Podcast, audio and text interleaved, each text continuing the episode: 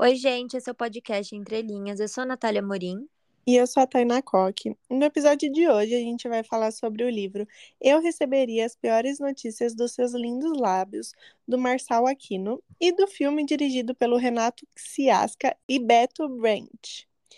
E a sinopse é: no momento em que começa a narrar os fatos de Eu Receberia as Piores Notícias dos Seus Lindos Lábios, o fotógrafo Calbi está convalescendo de uma trama numa pensão barata, numa cidade do Pará, prestes a ser palco de uma nova corrida do ouro. Sua voz é impregnada da experiência de quem aprendeu todas as regras de sobrevivência no submundo, mas não é do ambiente hostil ao seu redor que ele está falando. O motivo de sua descida ao inferno é Lavínia, a misteriosa e sedutora mulher do Hernani, um pastor evangélico.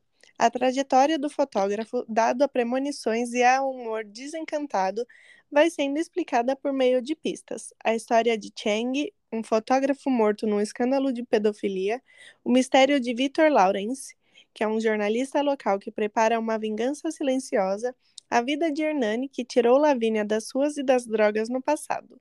Mesmo diante de todos os riscos, Calbi decide cumprir seu destino com o fatalismo dos personagens trágicos. Esse livro tem muito gatilho de suicídio, então é, fica o aviso né, que nesse episódio a gente vai acabar falando sobre isso. De maneira geral, o filme é bem parecido com o livro. Então a gente vai contando a história do livro normal, como a gente sempre faz, né? E quando tiver algum ponto que no filme acontece diferente, a gente vai falar aqui. E como sempre, né, a gente começa sem spoiler. A história do livro também não é narrada de uma forma linear, mas aqui no episódio ela vai ser, né, para ficar mais fácil de entender a cronologia das coisas. O Calbi mora numa pensão. E aí o livro conta a história dele com a Lavínia e outro caso de amor entre um homem que também mora ali, que ele fica chamando de careca, com uma mulher chamada Marinês.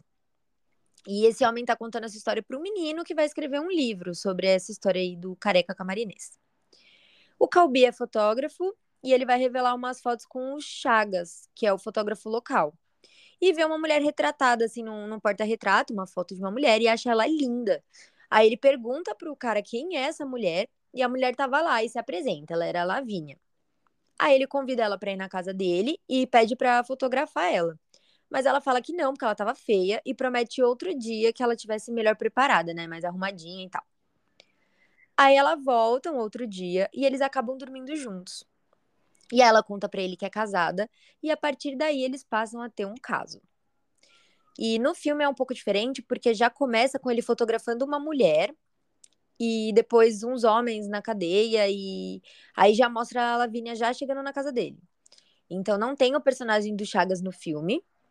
E tem uma cena em que ele e a Lavínia começam a se pintar assim com tinta, eles ficam pintando o corpo deles. E isso não tem no livro. Mas isso eu gostei, achei legal. Também, achei bem sensual. É, no filme, o Calbi é nojentão, só fica agarrando ela e olhando para ela como se ela fosse um pedaço de carne. É, no livro tem bastante cena de sexo, mas no filme eu achei que ficou focando só nisso e acabou sensualizando muito a Lavínia. É, no, no livro, o Calbi é bem apaixonado assim por ela. Ele fala várias coisas bonitas, eu achei, né? Eu também, isso me incomodou muito, essa forma Sim. que o livro só focou no lado sexual. E, tipo, ela ficou pelada o filme inteiro, e aí no é. desmasculino, tipo, é só aproveitando o corpo dela. Ai, gente, não achei de mau tom, assim, não... Sim. Me incomodou também. muito. No livro, Calbi diz que tem duas lavínias, uma doce e outra selvagem. E ele comenta que ela tem ciclotimia, que para quem não sabe é é como se fosse a bipolaridade, só que de uma maneira mais leve, só que bem entre aspas, estou explicando de uma maneira muito simplificada. E ele também descobre que o marido da, da Lavínia é um pastor. Ele chama Hernani e é bem mais velho que ela. Ele vai sempre ver o Chagas, é, que é o fotógrafo chinês, e também é amigo de um homem chamado Vitor, que escreve para o jornal local. Um dia o Vitor foi na casa do Calbi e viu a Lavínia lá. E aí o Calbi pediu para ele esquecer que viu ela ali. Mas uns dias depois saiu uma matéria dizendo que havia uma dama traindo o seu marido com um forasteiro charmoso. E aí o Calbi foi lá reclamar com ele, que deu risada e disse que o Calbi estava se achando Porque quem disse que ele era o forasteiro charmoso? Realmente, no filme ele não é. Porque ele é feio. Nossa, é, ele, é, ele é muito nojentão no filme. Ele olha até o olhar dele, assim. Ai, sim. Meio... sim. Eu fiquei eu, com ela. Eu não gostei desse ator pra ele. Ai, não sei se foi o autor ou se foi a direção. Às vezes mandaram é, ele fazer. Ah, é. é verdade. Pode ser, pode ser. Mas achei engraçado ele, tipo, oxe, quem disse que é você? É. Mas era, né? Depois disso, o Calbi começou a ficar com medo deles serem descobertos e ele sonhava direto que alguém enfiava um estilete na sua barriga. E nessa época ele e a Lavínia já estavam há oito meses juntos. Mas depois do dia da visita do Vitor, né, que ele foi lá e encontrou ela lá, a Lavínia sumiu.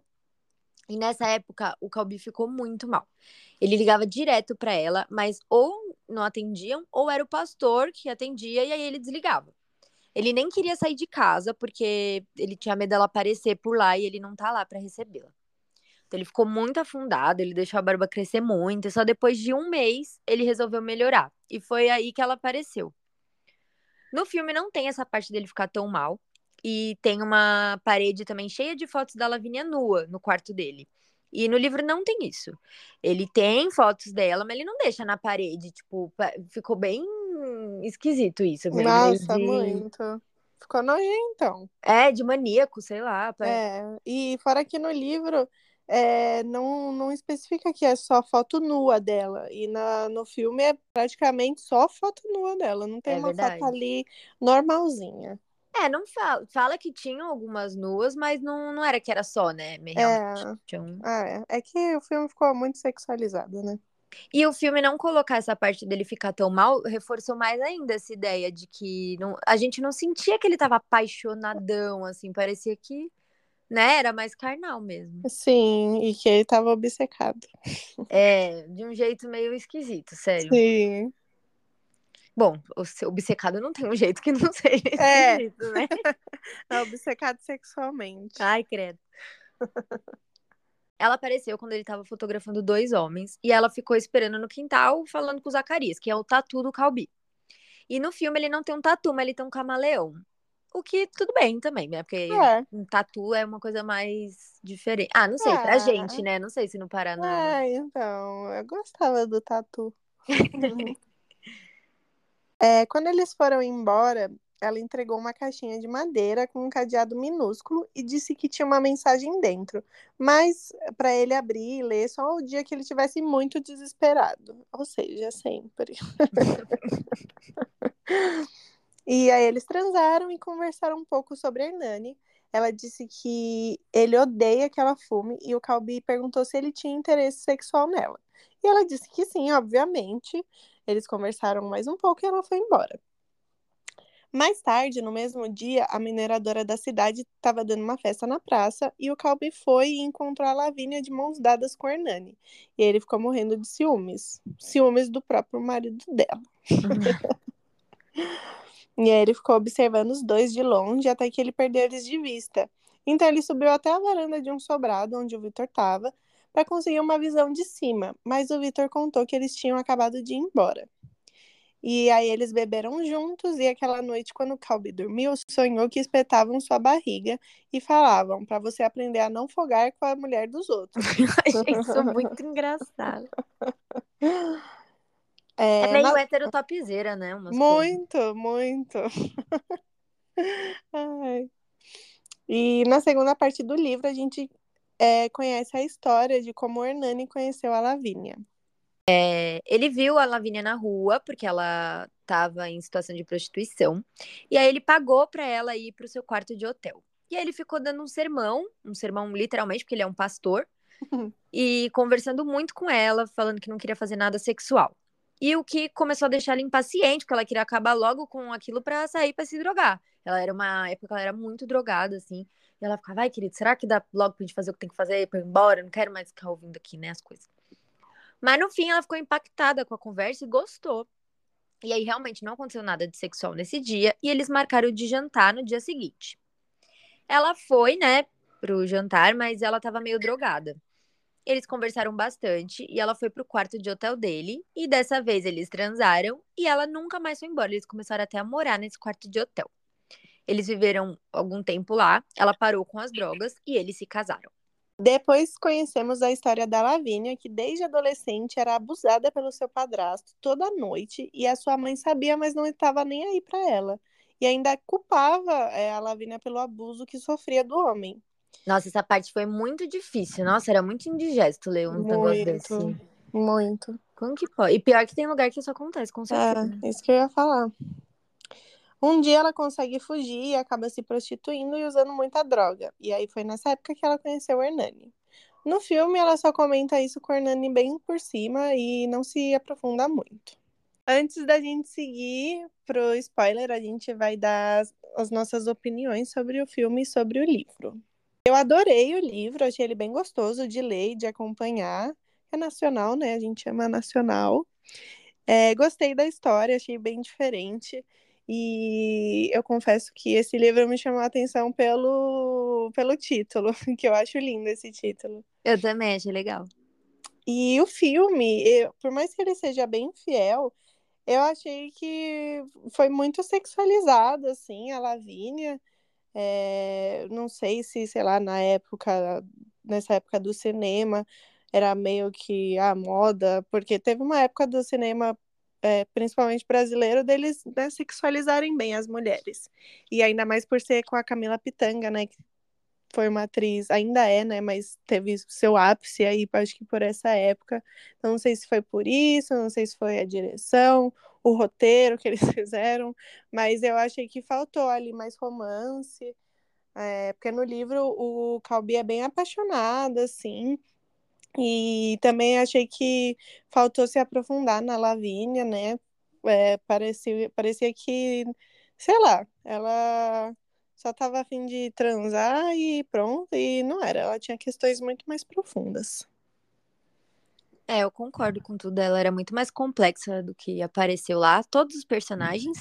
Eu também achei que o filme é meio vazio, assim, porque no livro tem várias questões de outros personagens também. Então fala de vários outros assuntos. O que não teve no, no filme. O Chagas, por exemplo, é que eu não sei se eu falo agora. Acho que não dá pra falar agora. Mas assim, daqui pra frente vocês vão entender também quem continuar aqui mas teve outros assuntos muito importantes que trataram com alguns personagens que nem existiram no filme, sabe? Uhum. Então, eu achei o filme bem vazio, que fala sobre traição e aí, tipo, é. levemente sobre. É, sobre o mental ali da, da Lavínia, né? Sobre doenças, algum, alguns problemas psicológicos, doenças psicológicas, mas assim, bem de leve. Eu achei que foi isso. E o livro eu gostei. Assim, não amei, mas eu gostei. Achei é, gostosinho de acompanhar mesmo, porque ele é, ele é curtinho e o ritmo é, é gostosinho, assim. E é isso. então agora a gente vai para nossa parte com spoilers. Então, se você não quer saber o que acontece, melhor para o episódio por aqui.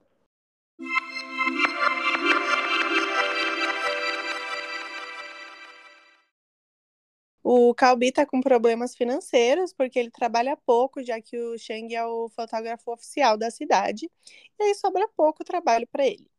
E ele também sentia que sua vida precisava de um rumo, já que sabia que a Lavínia jamais deixaria o pastor. Ela era muito grata por tudo que ele fez por ela, né? E aí ele disse então que se mudaria para São Paulo.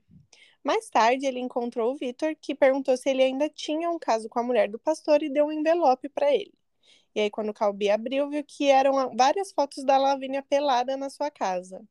E aí, o Vitor disse que um sujeito apareceu e queria vender essas fotos para ele. O Calbi perguntou quem era o sujeito, porque ele havia roubado as fotos da casa dele, mas o Vitor mal conseguia falar de tanto que tossia e ele contou que estava morrendo. Ele disse também que não podia contar quem era o homem, falou quanto pagou nas fotos e o Calbi passou depois para dar o dinheiro e levar as fotos embora. No filme, o que acontece é que o Vitor fala que o Calbi deveria publicar as fotos e dar para ele as fotos de graça. Ele não aceita o dinheiro. O Calbi até quer pagar, mas ele não aceita. Porque eles eram amigos, né? E no filme também o Calbi fica bêbado e fica agarrando a Lavínia no meio da rua, tentando beijar ela e falando para eles irem embora. E no livro não aconteceu assim, foi de outro jeito. O que acontece é, é que o Calbi pede para Lavínia ir embora com ele, mas ela diz que não podia que tinha uma dívida com o Hernani e preferia morrer ao casador a ele. Gente, olha a diferença de aprofundamento no negócio, Pois sabe? é, pois é. Tipo, ele ficar agarrando ela lá bêbada, eu fiquei, nossa, É. eu fiquei com nojo. É, eu fiquei com ranço. Aí ela perguntou o que, que ela podia fazer pro Calbi ficar e disse que ele tava abandonando ela. Ela ficou triste, assim. E eles ficaram duas semanas sem se ver depois disso. E aí, um tempo depois, o pastor foi viajar e o Calbi e a Lavínia aproveitaram pra ir pra praia juntos, já que logo o Calbi iria se mudar, né? Aí ele pediu o corcel do Shang emprestado. E no filme não tem a parte dele pedir o carro emprestado, porque não tem o personagem do Shang, né? Mas tem essa parte da praia, igual. E aí, quando eles voltaram e o Calbi foi levar ela pra casa, ele disse pra ela, né? Nossa, imagina se ele descobre, tipo, o pastor, né? O Hernani, imagina se seu marido descobre a gente. E ela respondeu: Não se preocupe, ele sabe. E essa parte também não tem no filme. Quando o Calbi foi devolver o carro do Chang, ele encontrou o fotógrafo sentado na cama, estripado, cheio de moscas e fezes. Quem o matou foi o pai de um menino que vivia na casa dele, porque o Chang abusava de meninos. E, bom, como não tem, né, esse fotógrafo, não tem nada disso no filme. E foi meio ridículo o Calbi não fazer nada, porque ele sabia que o menino ficava lá. É, pois é. Esse Calbi era um trouxa também. É, nossa, ridículo ele não fazer nada, não ligar pra polícia, tipo, não avisar a família, da- sabe? São crianças. Mas no livro ele sabia que ele. Ah, ele vivia vendo os meninos entrando lá, né? É que, tipo, não fala no filme, mas eu imaginei desde o começo que tinha um menino lá que vivia com ele. Eu fiquei, ai, meu Jesus. Ah, sim, não, eu também, mas. Ah, sei lá. Sei. eu acho que ele não falava porque era amigo, né? Será? Ai, nossa. Passando um pano desse, que horror. É, então. O Vitor também morre. Ele se enforca na sua casa e deixa algumas matérias em um envelope para serem publicadas. Como ele estava doente e já estava morrendo, né? Ele decidiu ele mesmo se matar e dar um fim ali. Tinha um envelope endereçado para o Calbi, em que estava escrito: Fuja e leve a dama. No filme, ele não deixa nenhuma matéria, deixa só um livro com a mesma mensagem escrita como uma dedicatória. O delegado viu e ficou perguntando que código era aquele e o Calbi disse que não sabia, que não era código nenhum.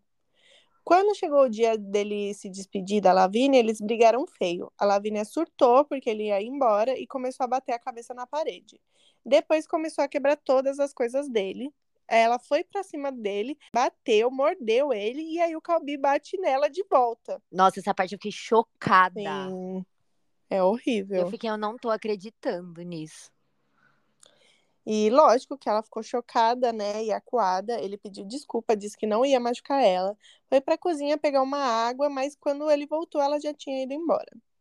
Três dias depois, o Calbi acordou de madrugada para beber água e escutou um ganido na porta, e aí era a Lavínia.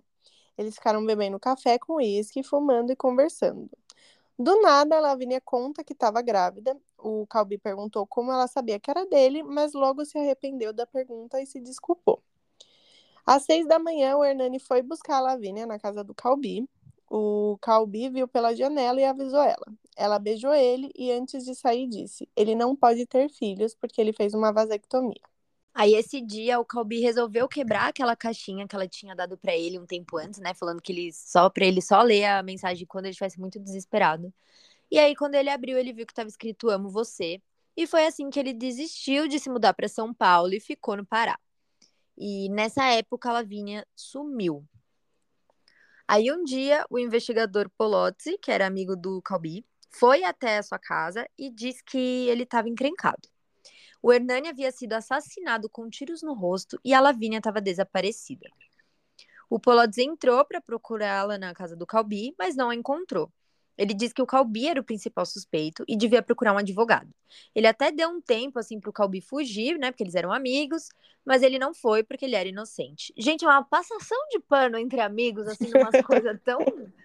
É mesmo. Tipo, gente, olha, eu passo muito pano para vocês, mas assim, um assassinato, É, sabe? Uma pedofilia, não vai ter. não, pedofilia é o pior de tudo. Nossa. Aí naquele dia à noite, ele foi levado para prisão preventiva. O bilhete que o Vitor havia deixado piorou tudo, falando, né, pra ele levar a dama, tipo, parecia super que já estava premeditado. E aí o delegado tinha sua teoria. A Lavínia pretendia fugir com o Calbi, mas o marido descobriu e tentou impedir. Por isso a Lu matou e agora estava escondida à espera do Calbi. E é engraçado também, porque nessa hora do livro você não sabe se você acredita no Calbi ou não, né? É. Eu gostei disso. Nessa hora já havia notícia de que o assassino do pastor, né, o Calbi, tinha sido preso. Isso causou uma comoção na cidade, porque o pastor era super amado, né? E aí o advogado conseguiu que ele fosse solto até terminarem as investigações e ele saiu a pé da delegacia. Mas bem na rua que ele andava, ele deu de cara com a multidão que acompanhava o enterro do pastor Hernani. E aí ele saiu correndo, mas não conseguiu escapar. Ele foi apedrejado tão violentamente que perdeu um olho. E no filme foi um pouco diferente, porque não saíram perseguindo ele nem nada, mas algumas pessoas tacaram pedras, só que bem menos do que no livro. Ele também perde o olho, mas no livro ele fica todo machucado, se quebra todo. A sua vizinha encontrou ele no hospital, numa situação terrível, e o ajudou. E no filme não tem essa personagem. Quando ele volta para casa, ele descobre que é, alguém incendiou. É, só sobrou a sua câmera, Pentax e um livro. Que foi o que seu vizinho conseguiu salvar. E esse vizinho também não aparece no filme. Nesse ponto, saiu a última edição do Jornal do Vitor. Ele publicou um poema com as fotos da Lavínia nua, aquelas que o Calbi havia comprado dele, porque ele fez cópias e no filme isso não acontece. Um pistoleiro paraibano detido pela polícia confessou a morte do pastor e implicou a mineradora no crime. E aí o Calbi e a Lavínia foram inocentados, mas ela ainda estava desaparecida. Na última parte do livro, Calbi descobre a Lavínia internada numa clínica onde ela já esteve antes. O pastor colocava ela ali sempre que ela voltava a usar drogas. E dessa vez ele havia dito que era seu pai, né, na hora de assinar os papéis, e autorizou qualquer terapia que julgassem preciso.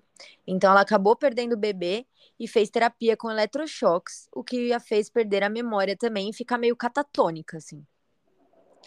É, ela dizia que se chamava Lúcia e não lembrava do Calbi, mas ele ainda chamava ela de Lavínia. E o livro acaba assim, com o Calbi visitando ela sempre, levando ela para o cinema, até que um dia ela pudesse ter alta, né? E eles ficassem juntos. Mas eles estavam namorando com a Lavínia catatônica mesmo. Tipo, ela aceitou ser namorada dele mesmo catatônica, entendeu? Ela, ele reconquistou ela. E no final do filme é a mesma coisa. A única diferença é que ele chama ela de Lúcia. Né? Ele respeita ali que ela fala que o nome dela é Lúcia. Somente na última cena, ele chama ela de Lavínia, assim, ela tá descendo do carro, ele fala Lavínia, e ela vira as costas e olha para ele. Então, é, Assim, acho que fica como se ela tivesse lembrado, né, do, do nome dela. Então o filme acaba um pouco mais com esse ladinho mais esperançoso, assim, do que no livro. Ela tá catatônica. Ah, as minhas opiniões se mantêm as mesmas, mas eu achei mais interessante ter isso da, do negócio da clínica, porque é algo da gente refletir, né? Uhum. Então acho importante ter esse assunto também. E então é isso, acho que deu mais uma aprofundada no, nos assuntos que o livro aborda. Eu gostei. E no filme é aquilo que eu já disse antes. Até tem essa parte da clínica também. Você fica meio chocado, mas é uma coisa meio que não, não explica mais, é, não explica tão profundamente, sabe? Não explica que teve eletrochoques, não, não fala nada disso. Uhum. Então fica menos complexo, assim. Aí eu, ah, minha opinião é a mesma. Achei que o filme ficou vazio, é só sobre sexo e traição. E não, até tem, né, um pouquinho, mas é, comparado ao livro é só um monte de, de safadeza. é, eu concordo com tudo também. Claro que os filmes eles acabam sendo mais rasos, mas acho que nesse caso ficou muito, ficou muito ah, só a Lavínia pelada, esse nojentão aí dando em cima dela. Pelo menos no final ele ficou com ela, né? Mesmo ela catatônica. É, só no final que parecia que ele se importava com ela. É, Assim, se importava, tipo, gostava mesmo dela. sim, assim. amava ela. É. É. E eu achei um absurdo não ter o negócio do Chagas e da pedofilia. Tipo, isso era uma coisa importante pra ser deixada. É, ai, mas acho que. não, eu ia falar, eles queriam deixar o filme mais leve, mas leve nada, porque ficou lá com um monte de cena de sexo. É, eu acho que eles foram pra esse lado. Eles escolheram ir pra É. esse lado mesmo. E foi isso, Sim. assim. É, mas não é ruim, não, é legalzinho, mas eu gosto mais do livro. Ah, eu não assistiria de novo, não. Fiquei com, com nojo do Ai, eu personagem do. Calvi. Ai, credo. Nossa, eu também. Ai, só de lembrar da cara dele. Ai, no filme dá vontade que ela fique com o pastor. Eu ficava torcendo pro pastor. E olha que Ah, assim, eu não, eu não é. sou a maior fã de figuras né, religiosas, né? Hum, depende, se fosse um padre. o católico. Ai, meu Deus, a católico. Fleabag, a Fleabag tem um podcast. Tem que ser católico.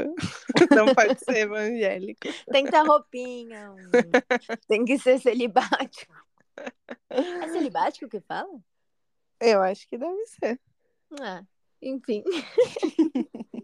Mas é isso, gente. A gente recomenda mais o livro que o filme. Isso, o livro é bem gostoso de ler. Eu acho que ele é bom para ressaca literária. É, eu acho também.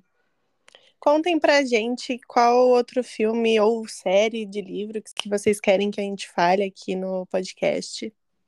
Sim, manda lá no Instagram, que é arroba Entre Linhas Podcast. E segue a gente no TikTok também, que é o mesmo nome, que a gente posta bastante lá também. Então é isso, um beijo, até o próximo episódio. Um beijo!